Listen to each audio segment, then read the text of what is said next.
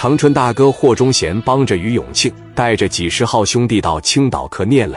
霍忠贤说道：“你不是拿了我们二百万吗？听着给我们拿四百万，少一分钱我他妈把你销户了！敢不敢定地点？我在长春混社会的时候，你他妈还上初中呢！你一天天跟我横，还欺负我亲弟，你还打他，兄弟，你真是不知道马王爷有几只眼了！你个小兔崽子，今天晚上敢不敢跟我甩点？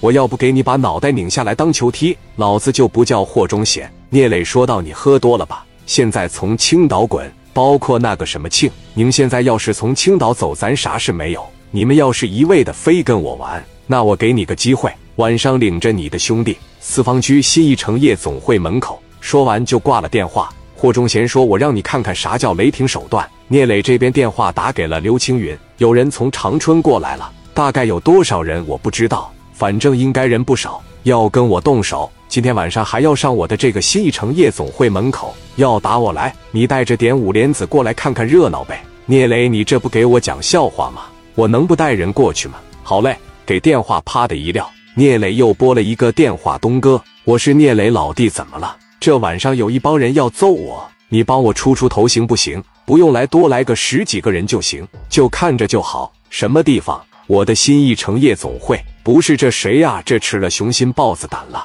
赶上你的夜总会门口打你去，我晚上过去。好嘞，电话啪的一撂。聂磊接着把电话打给了于飞。磊哥怎么的？按道理来说，这个点不应该给我打电话啊。聂磊说：“咱收拾的那伙东北的还记得吗？记得，人家从长春调了几十号人，晚上要上新一城夜总会门口，要揍我来。啥？要揍你？不是晚上几点？十点来钟吧？他这是过来找挨揍来了。”李金才一听，怎么的要替磊哥去打仗，争先恐后的就听到这帮大大小小的社会小弟吵着要去。我在磊哥面前表现表现，我得去啊，我得在磊哥面前露露脸啊，我得让磊哥看看我的厉害啊。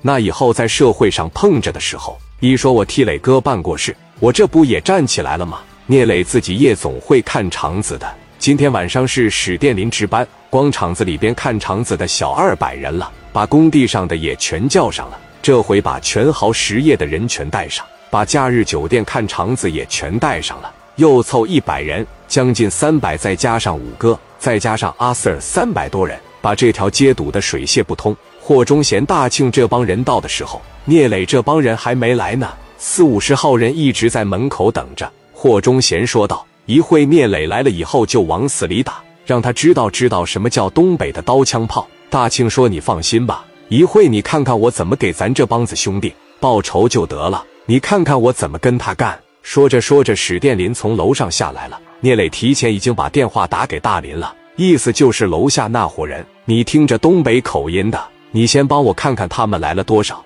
史殿林领着十多个往门口这一站，东北那边说：“你瞅啥？”史殿林说：“没事，大哥，你们继续，你们继续，我溜达溜达，该看的看，不该看的少看，兄弟。”别一会打起来了，崩你一身西瓜汁！史殿林粗略的一估计，把电话回给聂磊了。聂磊说：“东北这边要来个一两百人，我聂磊能把你当个对手？你也拿我聂磊当个人了？你这来四五十个人，拿着二十杆五连子，你是真没拿我当人呐！”聂磊在车上说了一句无比狂的话。